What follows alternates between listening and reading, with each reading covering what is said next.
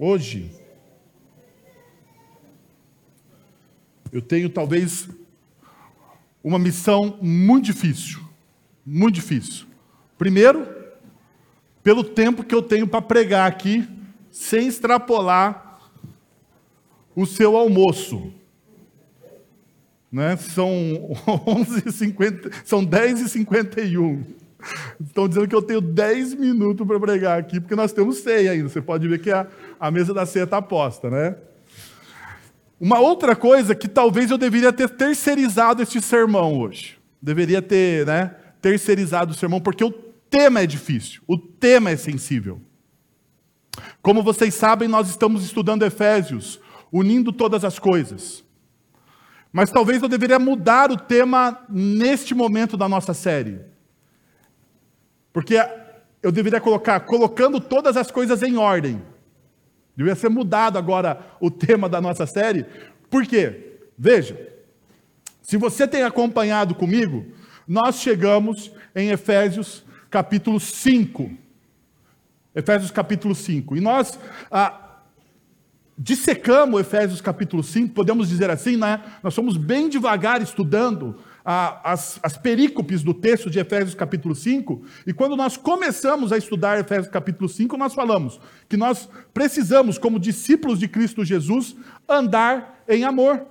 Uma das características, um, ou seja, não, uma não, uma, uma das características não, mas a característica, a característica principal de um discípulo de Cristo Jesus é andar em amor.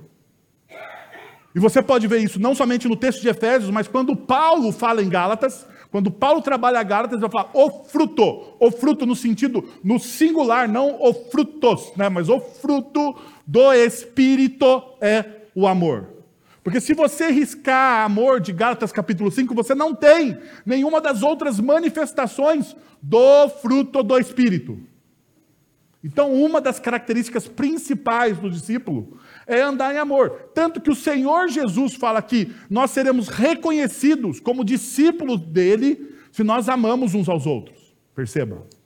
O nosso amor, como comunidade, dá testemunho de que nós somos transformados pelo Evangelho. Depois nós trabalhamos a seguinte a tese: nós falamos sobre andar na luz. E ao andarmos na luz, nós confrontamos os falsos deuses da cultura e dissipamos a cultura obscura com a verdade. Ao andarmos na luz, como discípulos de Cristo Jesus, a nossa vida se torna um testemunho contra os falsos deuses da cultura que nos cercam. E consequência, consequência dessa, dessa confrontação com os falsos deuses é que a, nós dissipamos as trevas. Nós colocamos a verdade, nós imperamos com a verdade. Porque diferente do que a nossa cultura fala sobre a relatividade de todas as coisas, a, a, a Bíblia fala que a verdade ela é expressa em uma pessoa. A verdade não é um conceito nas Sagradas Escrituras. A verdade é uma pessoa, e é Cristo Jesus. Ainda, nós trabalhamos em ande em sabedoria. Os discípulos, o discípulo busca viver uma vida singular que inspire e encoraje outros, mostrando o poder transformador do evangelho através das suas ações corajosas. Corajosas. Sem hesitação, ele impacta a vida com a revolução do evangelho. Diante disso, nós percebemos o quê? Que essas três características levam você a crescer em maturidade como discípulo. Se você andar, na, andar em amor, se você andar na luz do Evangelho, se você andar em sabedoria, você se torna uma pessoa madura. Perceba, Paulo está falando isso a uma comunidade. Paulo está convidando essa, esses discípulos de Efésios, na cidade de Éfeso, a fazer o quê? A crescer. A crescer. Crescer significa você sair da sua zona de conforto. Toda vez que nós crescemos, ou como instituição, ou como pessoas, nós estamos saindo da nossa zona de conforto. E todo movimento para o crescimento gera dor. Gera dor. Não tem como. Gera desconforto, gera dor. Uma família cresce, eu sei disso, tenho três filhos. Quando uma família cresce, desconforto total. Porque aquilo que estava todo ajeitado, tudo certo, né? Não está tão certo assim. Por exemplo, quando eu e a Kathleen vivíamos só nós dois no paraíso, tchucu, tchucu, nós achávamos o quê? A casa sempre estava arrumada. Chegava alguém lá, né? Estava tudo bonitinho. Hoje a casa é um forfé. Ontem nós recebemos um grupo de casais da nossa comunidade com um tempo de discipulado e a Kathleen tinha acabado, assim, eu e a Kathleen arrumando as coisas. Nós tínhamos acabado de arrumar o, a, a passar pano, arrumar as coisas. De repente, os meninos que estavam brincando no quintal entram com o pé o quê? Sujo. E passam pelo meio da sala. Sobem o carpete. Aquilo que estava certo, agora está um caos. A Kathleen ficou louca da vida. E eu, em um momento de sabedoria, que são poucos, eu falei, Kathleen, nós temos três filhos. Casa arrumada com três filhos não existe. Não existe. Fique tranquila. E se alguém reclamar, você fala assim: Eu tenho três filhos, tenho três filhos. E eu faço um desafio: boto os três lá uma semana com você, e se você reclamar, você vai ver. Perceba, crescimento em maturidade Dói. Quando, quando você cresce de maneira madura, ah, isso gera frutos. Mas para gerar frutos, para uma árvore nascer, ela precisa o quê? O semente, a semente precisa, segundo os evangelhos, segundo Jesus, a, a semente precisa o quê? Morrer. Diante disso, nós entramos nos relacionamentos. E daí, semana passada, à noite, no culto da noite, nós estudamos. Os relacionamentos maduros são saudáveis e tem como fonte o Espírito Santo. Os relacionamentos maduros, eles não são perfeitos. Não existe se alguém fala ou se alguém faz uma promessa para você de casamento perfeito, você está diante de um mentiroso, porque não existe casamento perfeito. O que existe é casamento saudável. Não existe relacionamento entre filhos e pais perfeito. Não existe. O que existe é relacionamento saudável. E para ser saudável, nós precisamos da ajuda do Espírito Santo. Nós precisamos da ajuda do Espírito Santo. Diante disso, nós estudamos duas coisas. Primeiro ponto: não fuja nem crie atalhos. Em vez disso, seja cheio do Espírito Santo. Não fuja, não crie atalhos. Ao invés disso, você faz o quê? Você se torna cheio do Espírito Santo. Paulo vai dizer: Não embriagueis com vinho, mas enchei-vos do Espírito. E por que, que Paulo fala sobre o vinho? Porque o vinho, não que o vinho em si seja mal, porque ele fala, não embriagueis, não seja exagerado, não seja dado a isso. Porque a embriaguez é uma fuga da realidade. É uma falsa felicidade. Então, se você precisa exagerar no vinho para sobreviver ao seu dia, você está fugindo da realidade. Pessoas maduras, lembra? Crescendo em maturidade. Pessoas maduras não fogem da realidade. Elas lidam com a verdade. Se você deseja resolver problemas nos relacionamentos que você tem, você precisa lidar com a verdade, você precisa lidar com a realidade. O segundo ponto que nós vimos foi: encha-se do espírito e esvazie-se de si mesmo. Encha-se do espírito e por consequência você faz o quê? Esvazie-se de si mesmo. Tanto que Paulo vai dizer, e esse é o ponto. Aqui é o principal. Se eu tivesse que falar para você circular algo na sua Bíblia hoje, colar na geladeira da sua casa um versículo para você ah, o resto do ano decorar e tentar viver, seria este versículo de Efésios. Sujeitem-se uns aos outros por amor de Cristo. Sujeitem-se uns aos outros não porque você é bonzinho, não porque você é virtuosinho, não porque você tem bondade inata em si mesmo, porque nós não acreditamos em bondade inata no ser humano. filosofias humanistas dizem isso. Que o homem é bom em si e ele, então, colocado em um meio corrupto, se torna corrupto pelo meio. Não. A Bíblia afirma que o homem ele é corrupto. E o homem contamina o meio pela sua corrupção. Diante disso, o texto bíblico é claro: esvazie-se de si mesmo. E você precisa estar cheio do Espírito Santo. E isso aqui vai nortear. Agora você presta atenção no que eu vou falar, porque o próximo assunto é delicado. Isso vai nortear toda a nossa discussão sobre relacionamentos ah, conjugais, relacionamento com filho e vocação. Se você riscar esse versículo, você vai se tornar um legalista. Esse versículo aqui é o versículo chave para a continuação do texto que Paulo vai nos alimentar. Que o Espírito Santo nos deu através da instrumentalidade do apóstolo Paulo. Certo? Então você percebe, tem que ficar de olho nesse versículo. Sujeitem-se uns aos outros por temor a Cristo. E o temor aqui não é medo, você sempre, sempre precisa. Mais um parênteses aqui. Você sempre precisa se lembrar que o temor não é medo, é reverência.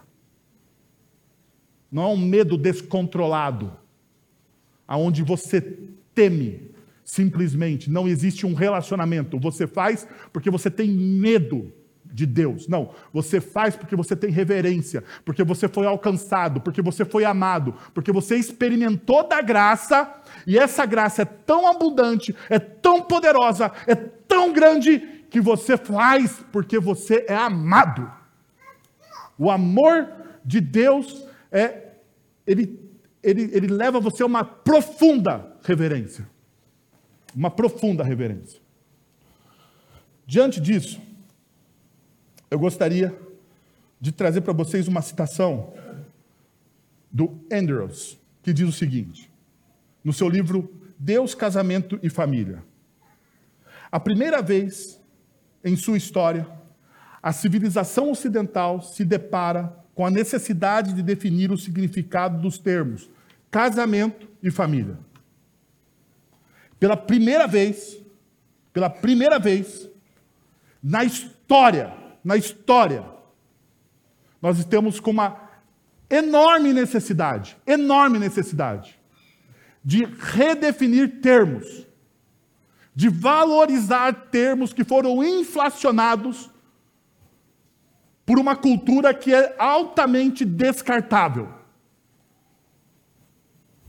O que antes era considerado uma forma, uma família normal, composta por pai, mãe e vários filhos, nos últimos anos começou a ser vista como apenas uma entre várias opções.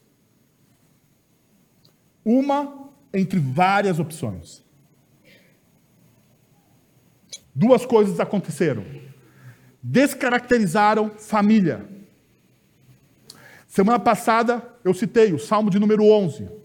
Quando se vai os fundamentos, quando os fundamentos são abalados, quando os fundamentos são roubados, quando os fundamentos são solapados pela cultura, o que o justo pode fazer? Um dos fundamentos, um dos fundamentos de uma sociedade saudável é a família. A família é a célula mater, mater da nossa sociedade ocidental. Se você retira a célula máter da sociedade ocidental, a nossa sociedade, ela se desfaz, ela se desintegra.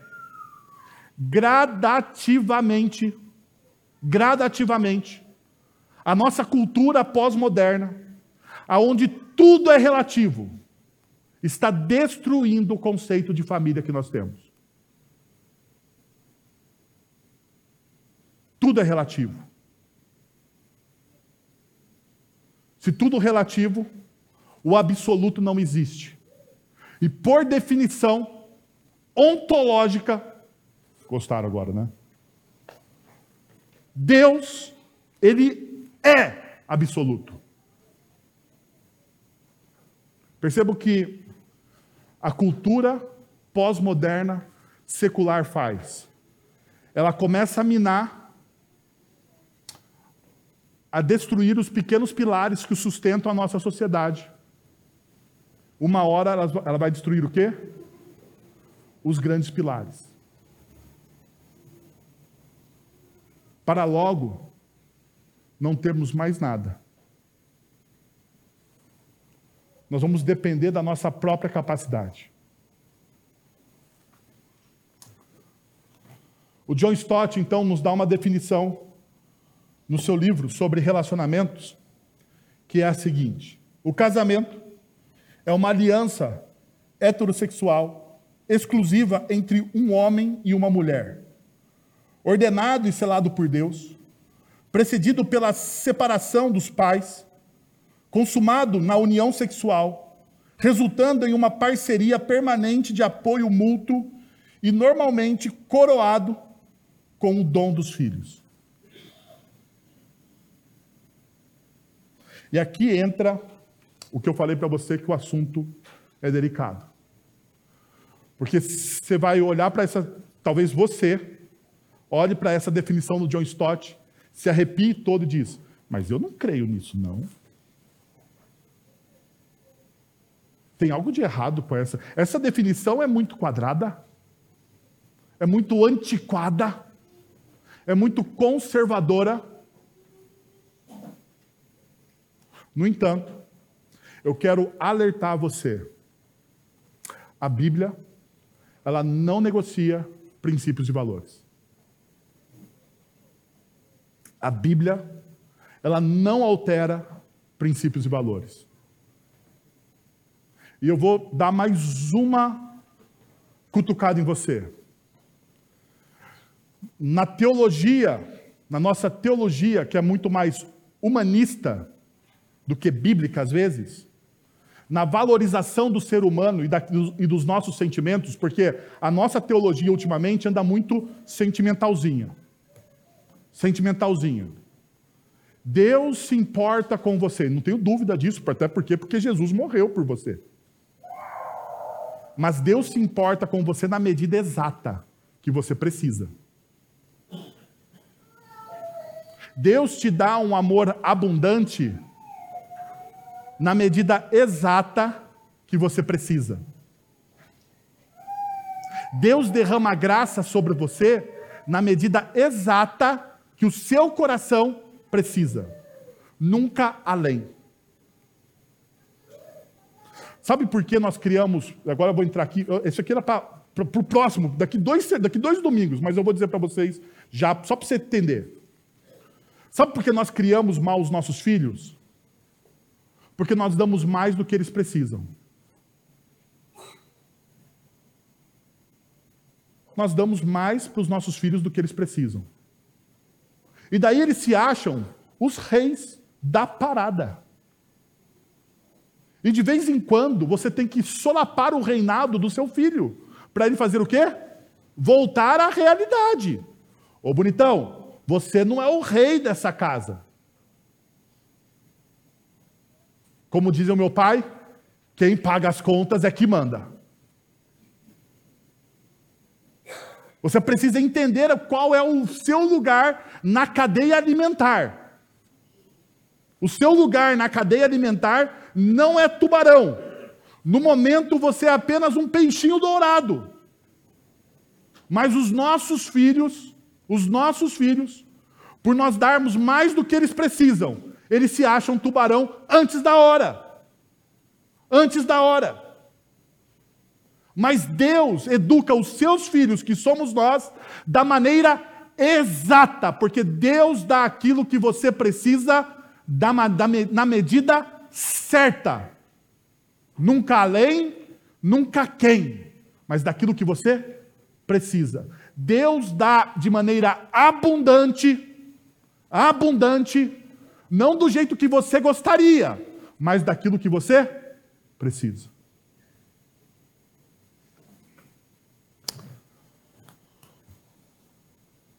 Dito isso, Nós precisamos olhar para a realidade do casamento não a partir dos nossos achismos, do relacionamento não a partir daquilo que a gente compreende como bíblico ou não. Mas nós precisamos olhar a partir daquilo que Deus diz. Então, se você ficou chocado com a definição do John Stott, talvez você fique chocado mais ainda com o que eu vou falar hoje. Porque nós vamos falar hoje sobre isso. Submissão feminina não é chauvinismo, mas sim uma perspectiva criacionista. Submissão feminina não é chauvinismo, não é preconceito, não é diminuir a, mulher, pelo contrário. Pelo contrário, se você lê as sagradas escrituras, de ponta a ponta, você vai ver uma exaltação da mulher em toda a história bíblica. Você vai ter mulheres que foram ah, personagens importantes na manutenção do povo de Deus e da história de Deus. No entanto, na economia divina, na economia dos relacionamentos, naquilo que Deus criou, naquilo que Deus ordenou, cada pessoa tem o seu papel. Cada pessoa tem o seu papel. E lembre-se, lembre-se, eu estou falando de uma perspectiva bíblica, aonde Cristo Jesus é o padrão que deve ser seguido. Submetam-se uns aos outros no temor do Senhor. O ponto de partida de Paulo está aqui. Abra sua Bíblia em Filipenses capítulo 5, Filipenses, nossa, viajei. Em Efésios capítulo 5, a partir do verso de número 22. Mulheres, sujeite-se cada uma ao seu marido como ao Senhor. Pois o marido é o cabeça da mulher, como também Cristo é o cabeça da igreja, que é o corpo, do qual ele é o Salvador. Assim como a igreja está sujeita a Cristo, também as mulheres estejam em tudo sujeitas aos seus maridos. Versículos 33, parte B, diz o seguinte: a mulher trata, trate o marido com todo o respeito. Quando nós olhamos esse texto, numa perspectiva criacionista, nós precisamos a perceber isso. Veja, quando se trata de casamento, e especialmente de liderança, tanto no lar em qualquer outra esfera, é importante lembrar que isso está profundamente enraizado na criação. E Paulo, quando ele está falando de, a, de primazia da liderança masculina, se você estivesse numa corrente filosófica pós-moderna, no patriarcado, meu amor, quando Paulo está falando sobre isso, Paulo está olhando para onde? Gênesis capítulo 1 e 2. Gênesis capítulo 1 e 2, a ordem econômica de toda a criação. Como Deus ordenou e alinhou tudo aquilo que nós percebemos, tudo aquilo que nós vemos. A ordem de toda a criação está em Gênesis capítulo 1 e capítulo 2. Mas daí, se nós formos interpretar Gênesis capítulo 1 e capítulo 2 a partir dos nossos achismos, nós teremos um problema. Então, eu vou chamar a pessoa que interpretou isso da melhor forma possível. Jesus, em Mateus, capítulo 19, versos de 4 a 6, Jesus interpreta o Gênesis capítulo 1 e capítulo 2 dentro do relacionamento matrimonial. Aonde ele vai dizer o seguinte, ele faz um apelo ao projeto original de Deus.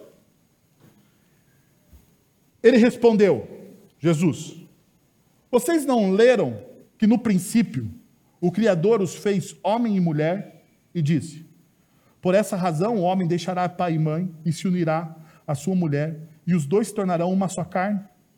Assim, eles já não são dois, mas sim uma só carne. Portanto, o que Deus uniu, ninguém separe.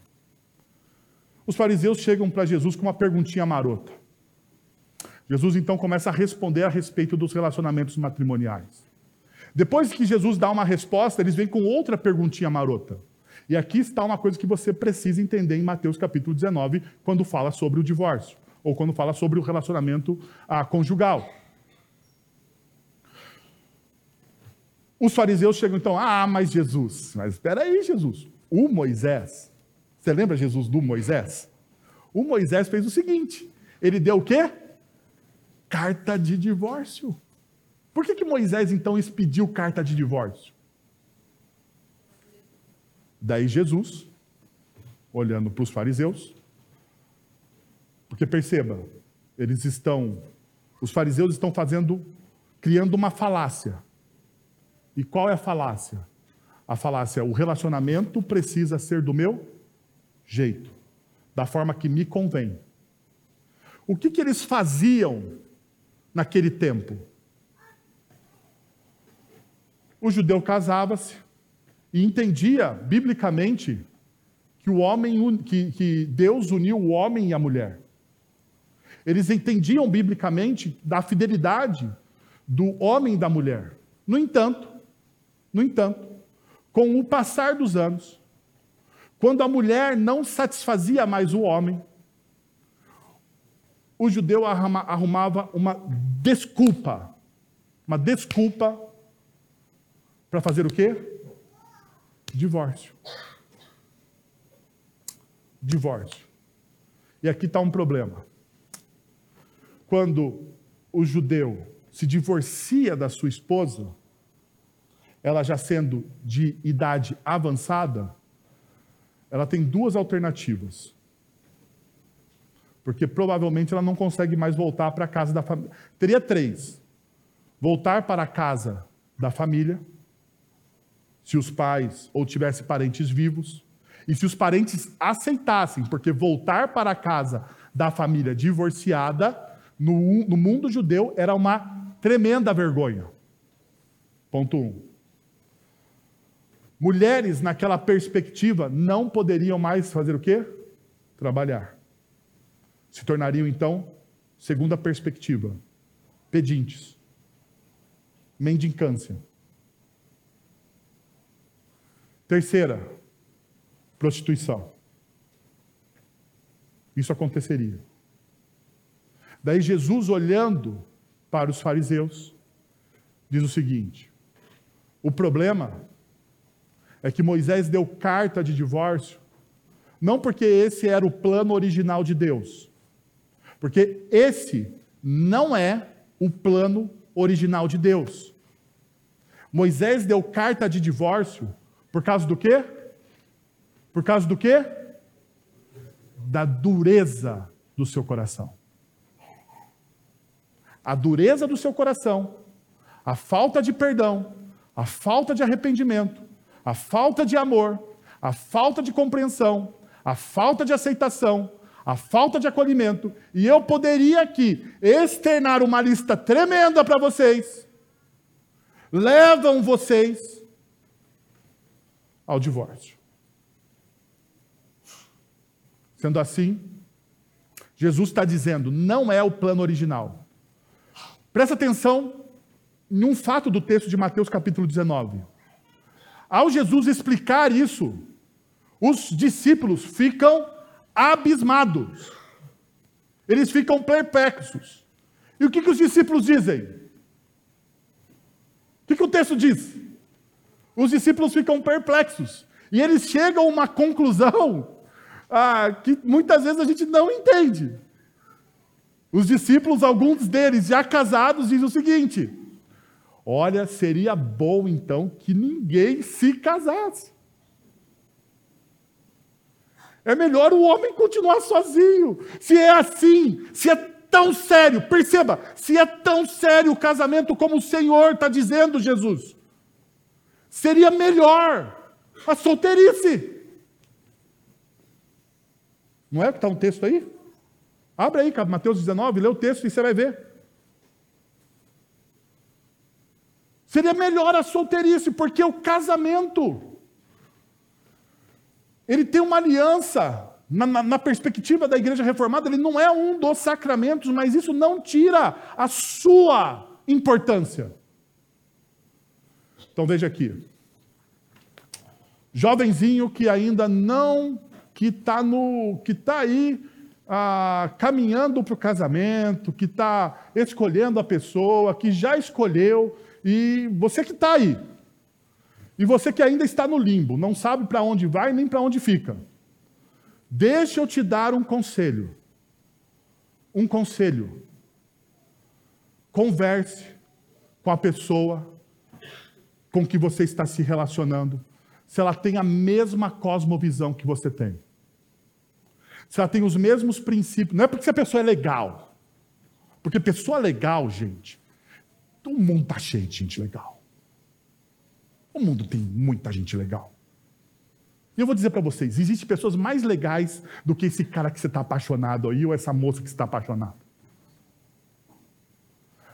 Você precisa conversar seriamente com a pessoa com que você está se relacionando sobre o que ela crê, quais são os princípios e valores delas. Sabe por quê? Porque é aquilo que ela crê de maneira inata no coração dela, se não for uma obra do Espírito Santo, nunca irá mudar nunca irá mudar. E se a pessoa, desde já, não tem a mesma cosmovisão que você tem, ou seja, não crê nas mesmas coisas que você crê, ah, daí, meu irmão e minha irmã, só um milagre de Jesus. Só um milagre de Jesus. Então cabe aqui o conselho de Paulo aos coríntios: não se ponha em julgo desigual. Não é sobre casamento, e eu sei, você, exegetinha de plantão, vai me dizer assim: mas pastor, não é sobre casamento esse texto. Eu sei, mas o conselho pode ser amplo. O conselho pode ser amplo. Não se ponha em julgo desigual. Porque aquilo que você crê será ofendido pela pessoa que você diz que você ama. Agora, mas deixa eu te dizer uma coisa, e quem é casado sabe disso. Se estiver mentindo, Deus está vendo. Deus está vendo. O amor no casamento muda. O amor no casamento muda. Não é o mesmo amor que você tem lá no namoro, não é. Então você precisa estar atento a isso. Diante disso, e o meu tempo já passou os 10 minutos, presbítero Paulo. Deixa eu ver como é que eu tenho aqui. Bom, vamos lá. Eu já vi que eu vou terminar esse sermão à noite. Então, se você quiser ouvir o final do sermão, você vai ter que vir à noite, tá bom? Já vou avisar. E eu vou terminar essa parte aqui. Perceba, Jesus destaca que Deus criou o casamento. Ele cita Gênesis capítulo 2, verso 24, para enfatizar que um homem deve que, o, que um homem deve se unir à sua esposa e que os dois se tornarão uma só carne. Jesus deixa bem claro que o casamento, veja isso aqui, o casamento não é definido pela nossa cultura, o casamento não é definido pelas, pelos movimentos sociais. O casamento, nesta per perspectiva criacionista, na cosmovisão cristã, é definido por Deus.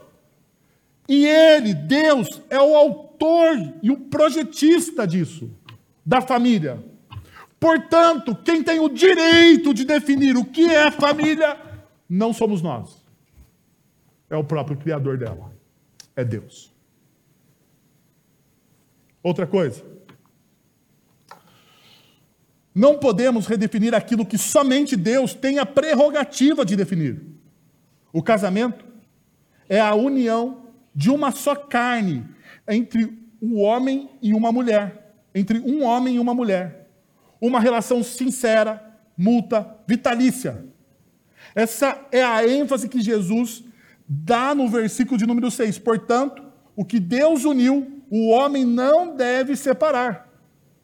Somente Deus pode criar o casamento, somente eu, somente Deus pode dissolvê-lo. Diante dessa realidade, diante dessa verdade, Aquilo que acontece na nossa cultura é uma violência contra a palavra de Deus.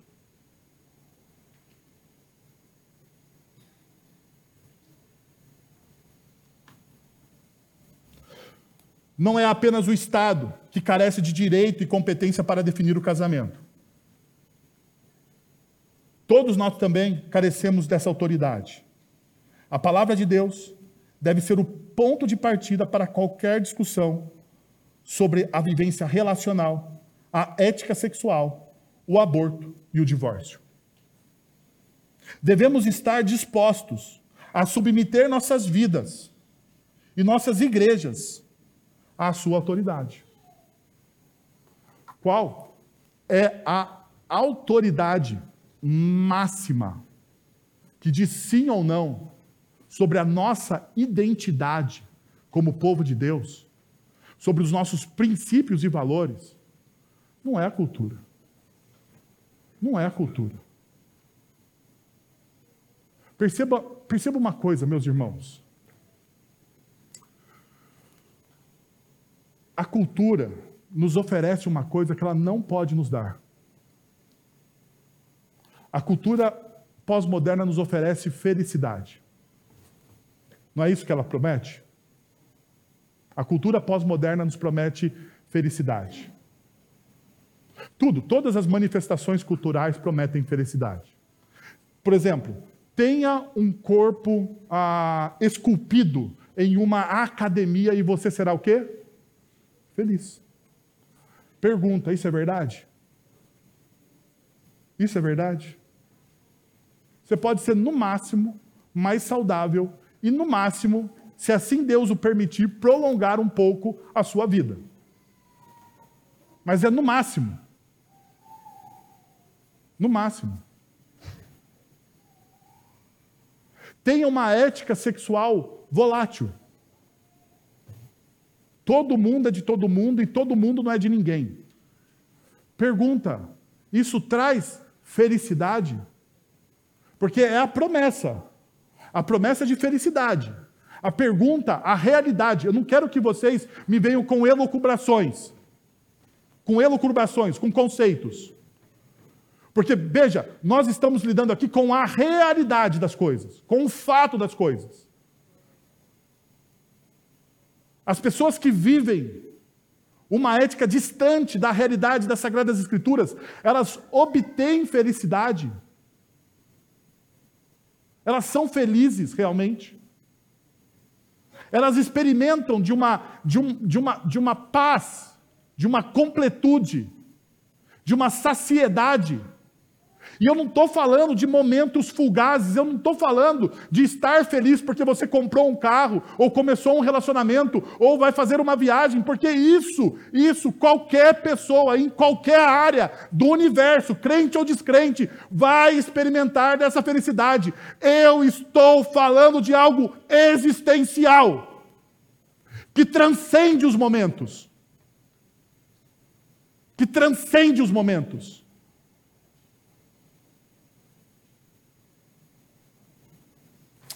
Deixa eu te lembrar uma coisa.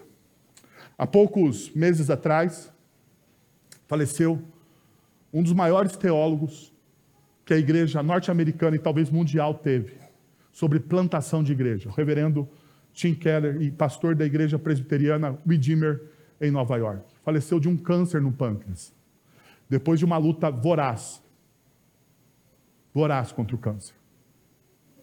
Já nos últimos momentos da vida dele, ele diz o seguinte: isso é o testemunho do filho do Tim Keller. Depois de uma luta incansável contra o câncer, o meu pai me olhou, sorriu e disse: Eu estou pronto para voltar para casa.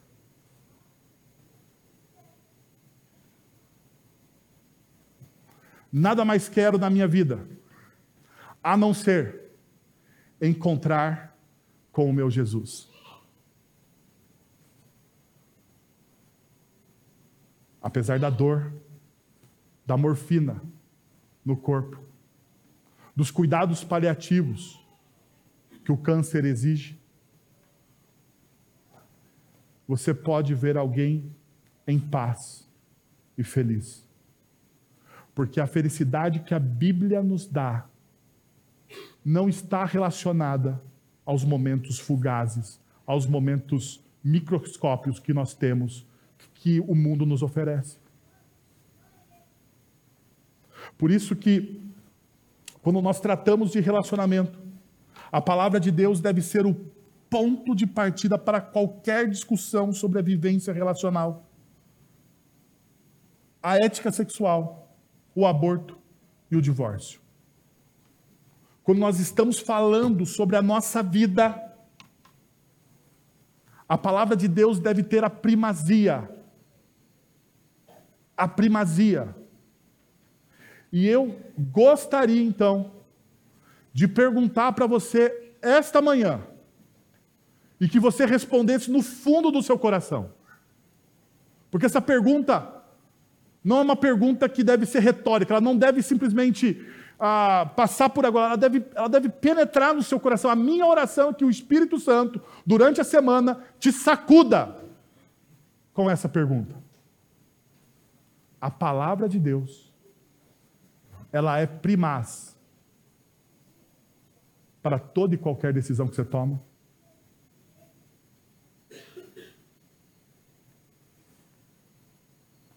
Porque se aquilo que você faz é baseado nos seus sentimentos, nas suas vontades e nas suas necessidades, deixa eu te dizer uma coisa. A Bíblia, no Salmo, diz que abismo chama abismo. E você está caminhando para um abismo. Se ainda dá tempo diante de uma decisão que você precisa tomar, se colocar em oração e confrontar a sua decisão não com aquilo que você quer, não com aquilo que eu quero, mas com aquilo que a palavra de Deus diz. Com aquilo que a palavra de Deus diz. Você deve parar agora e olhar para a palavra de Deus. E se você não sabe o que a palavra de Deus diz sobre determinado assunto, você pode procurar um dos líderes da nossa comunidade e pedir ajuda. Porque, deixa eu te dizer, meus irmãos, eu não sei tudo. Eu tenho os meus mentores. Eu tenho a pessoa que, quando eu não sei o que fazer, eu falo, me ajuda. Inclusive, ele esteve aqui pregando na, no batismo da minha filha, o Ricardo. Alguém mais velho, mais experiente, mais, mais, mais rodado no ministério do que eu, muito mais rodado, muito mais rodado no ministério do que eu. Quando eu preciso de ajuda, eu peço. Como eu disse, eu não ia acabar o sermão pela manhã, mas você quiser continuar ouvindo sobre o que Paulo vai falar sobre submissão feminina mais adiante. Estou convidando você ou para acompanhar nas redes sociais, mas se é chegar aqui, estar tá com a gente ao vivo, vai ser um tempo muito importante de adoração. Mas eu tenho uma, eu tenho uma pergunta para você. A decisão que você está tomando, perceba, a decisão que você está tomando, ela tem como ponto de partida a palavra de Deus, para a vivência nos seus relacionamentos, para a sua ética sobre qualquer assunto, pode ser vocação, aborto, divórcio, qualquer coisa, qualquer coisa, a palavra de Deus é um ponto de partida? Porque se não for, pare agora, ore ao Senhor, peça sabedoria, peça ajuda. Quero convidar você a fechar os seus olhos, a abaixar a sua cabeça. Pai, nós estamos na tua presença, Senhor, como teu povo. E nós carecemos nessa manhã da sabedoria da tua palavra, Senhor. Nós precisamos redefinir as coisas, não a partir da cultura, dos nossos achismos, das coisas, ó Deus, que nós vivenciamos, da nossa sabedoria humana, da nossa percepção que é falha, que é míope. Nós precisamos, ó Deus, redefinir a nossa vida, a nossa existência, aquilo que nós somos enquanto pessoas. Nós precisamos definir tudo isso, Pai, a partir da tua palavra. Assim como Jesus nos ensinou a Deus, que tudo, que tudo, que todas as respostas que ele dava, que toda a vivência que ele tinha, tinha como alicerce a tua palavra. Senhor, nós precisamos da tua sabedoria. Nós precisamos, ó Deus, do teu Santo Espírito para termos relacionamentos maduros e saudáveis, para curar relacionamentos que estão quebrados, casamentos que estão em frangalhos, que sobrevivem por um fio de esperança. Nós precisamos, ó Deus, da ação poderosa do teu Santo Espírito para perdoarmos pessoas, para acolhermos pessoas, para orarmos e amarmos as pessoas assim como Jesus nos amou. Senhor, nos ajuda, Pai. Nos ajuda, Deus, nas nossas falhas. Nos ajuda, Deus, nas nossas incoerências. Torna o nosso coração, Senhor, um coração coerente, sincronizado com a tua vontade expressa na tua palavra, Senhor. Que esse pão, que o cálice, que a celebração da ceia traga cura aos nossos corações, restauração aos nossos corações, graça aos nossos corações, esperança, Senhor. É isso que nós te pedimos. Em nome de Jesus. Amém. Senhor, nós estamos na tua presença. Nós queremos te pedir, ó Deus, que essa palavra ela venha ao encontro do nosso coração e derrube todas as barreiras, ó Deus. Santifique o nosso coração. Que esse sacramento, ó Deus, o sacramento da Santa Ceia, Sirva para lembrar, ó Deus, que nós somos perdoados, restaurados de todos os nossos erros, de todas as nossas falhas, no sangue do Cordeiro de Cristo Jesus. Que nós somos amados, ó Deus, apesar de nós, ó Deus. Nós somos gratos, porque apesar dos nossos pecados, o Senhor não nos abandona. O Senhor está ao nosso lado nos auxiliando e confirmando através do teu Santo Espírito que nós somos amados em Jesus. Muito obrigado, Senhor. Em nome de Jesus. Amém. Agora, irmãos, que a graça de nosso Senhor e Salvador Jesus Cristo, o amor de nosso Deus e Pai, o conselho, o consolo, o poder e a ação poderosa do Santo Espírito de Deus estejam sobre vocês agora e pelos séculos dos séculos. Amém. Deus abençoe